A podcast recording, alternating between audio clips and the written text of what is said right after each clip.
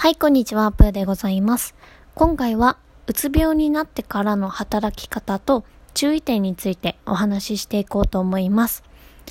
簡単に自己紹介しますと、私は新卒2年目でうつ病になりまして、その後、えー、独立してフリーランスとして今働いています。で、今回話す、まず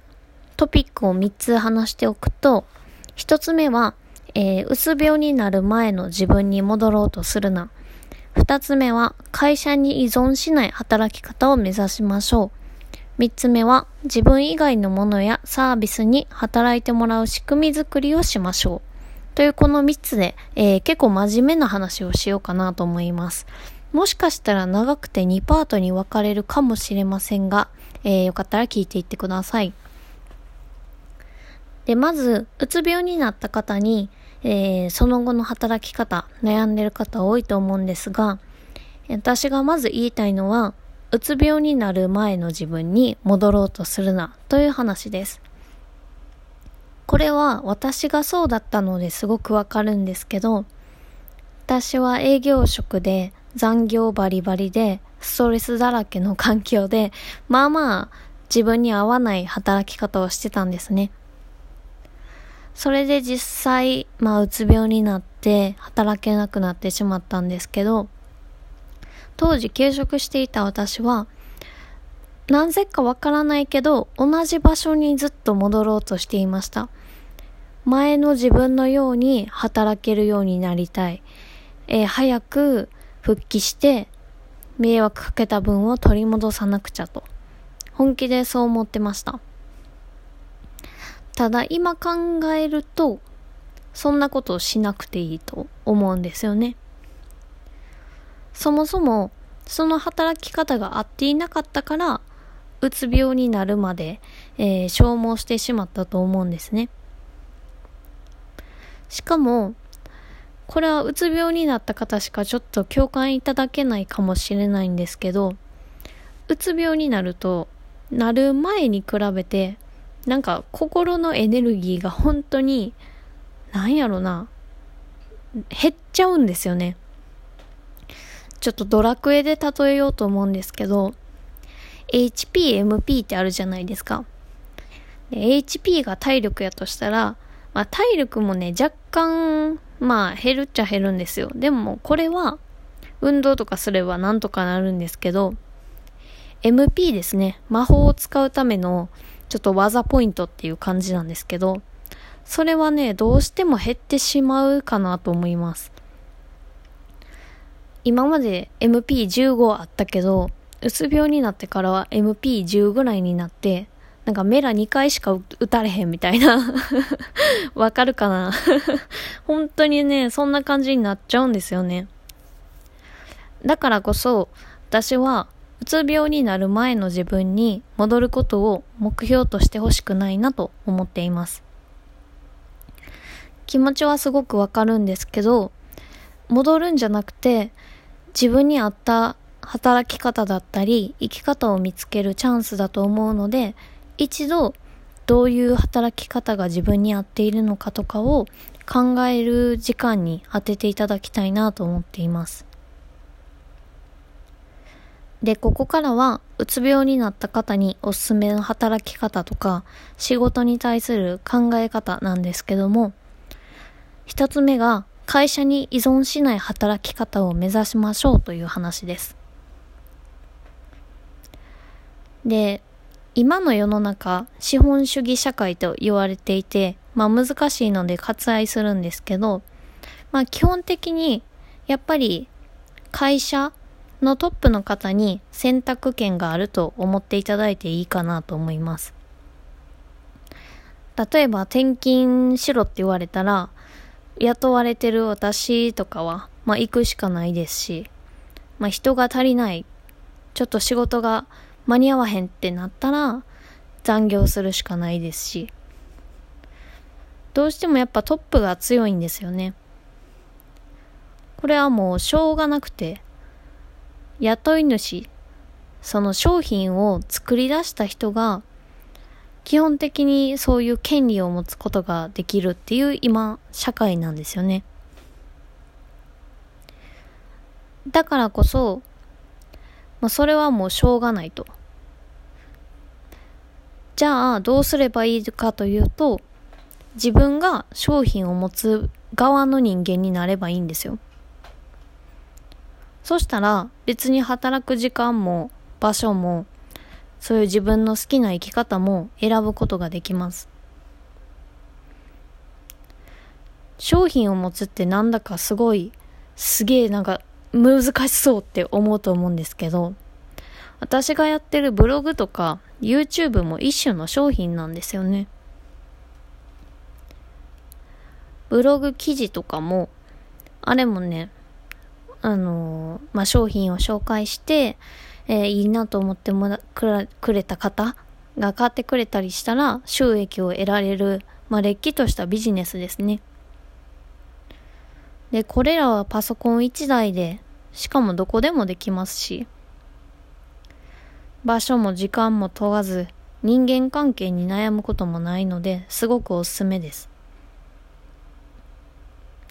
私はうつ病で悩んでいる人にこそこういう働き方をお勧めしたいなと思っています。そして、えー、3つ目話したいことが自分以外のもの、サービスに働いてもらう仕組みづくりをしましょうという話です。私がうつ病になって感じたのはえー、これまでと同じようには生きられない。これも、いや、できる方もいるんですけど、私の場合はそう思ったんですね。例えば、長時間残業とか、あとノルマのある仕事はきついなと思って。じゃあ楽な仕事まだそのノルマとかがない事務職とかにしようかとも考えたんですけど、まあそれも自分にキャラ的にも合ってないと。じゃあバイトをするかと、そういう選択肢も考えたんですけど、いつ私、仕事辞めれるんやろ？とかも思ったりして。なんかいつ自分が再発するかもわからない中で働き続けるって私無理やと思ったんですね。じゃあどうしようかと考えたら自分以外の何かに働いてもらうしかないなと。で、それが私の中では3つあって、今のところは YouTube であり、ブログであり、資産運用です。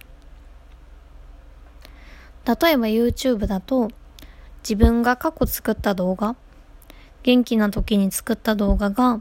再生されれば広告収入が入ってきます。私は基本的にしんどい日はもう休むようにしてるんですけど、そういう過去作ったものが自分の代わりに働いてくれる、そういう仕組み作りによって、これまですごく助けられてきました。ブログも同じで、例えば500円生み出す記事を10個作れたとしたら、毎月5000円の収入が入ってくるようになっています。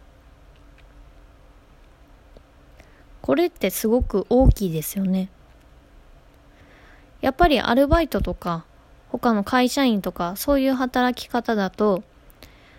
休んでしまうとゼロになってしまったりするじゃないですか。まあ会社員やったらね、有給とかもあるのでまた別だったりしますけど。で、もう一つ資産運用ですね。お金が余っている方であれば、もう銀行に預けていても金利ほとんど入りませんし、私はベルスナビという資産運用のね、システムを使ってるんですけど、AI の人間より賢いロボットに任せて、自分の資産を預けて、もう自分の財布にも働いてもらおうということでそういうことも始めたりしました。最初に言ったブログとか YouTube ってもちろん簡単なことじゃないですよ。やっぱり時間もすごくかかりますし、アルバイトの方がすぐに給料として入ってくるので、ある意味楽っちゃ楽なんですけど、長期的な目線で考えた時に私はずっと働くっていうのがもう無理だと自分で思っているので自分以外のものサービスに働いてもらえるような仕組み作りに時間をかけるようにしています。ということで今回3つ話をさせていただきました。えー、自分がうつ病になる前と同じところに戻ろうとするな。会社に依存しない働き方を目指しましょう。自分以外のものやサービスに働いてもらう仕組み作りをしましょう。というこの3つです。で、こちらの内容を、えー、ブログにも記載しますので URL また貼っておきますので、えー、ゆっくりぜひご覧いただけたらなと思います。で、こういう考え方とか、うん、こういう働き方がいいなと、うん、なんていうんやろ、自分が学んだ、参考になった本とかもちょっと貼っておこうと思うので、気になる方はぜひ一度読んでいただきたいなと思います。特に資本論とか、えー、金持ち父さん、貧乏父さんとかは、この私の働き方の根源ですね。すごく参考になりますし、ああ、そりゃ会社員辛いよねっていうのが、すごくね、わかりやすくまとめられている本でございます。読んで絶対に損はないので、えー、今、働き方とか生き方に悩んでいる方はぜひご覧いただきたいなと思います。ということで、真面目になりましたが、参考になったら嬉しいです。それでは、またねー。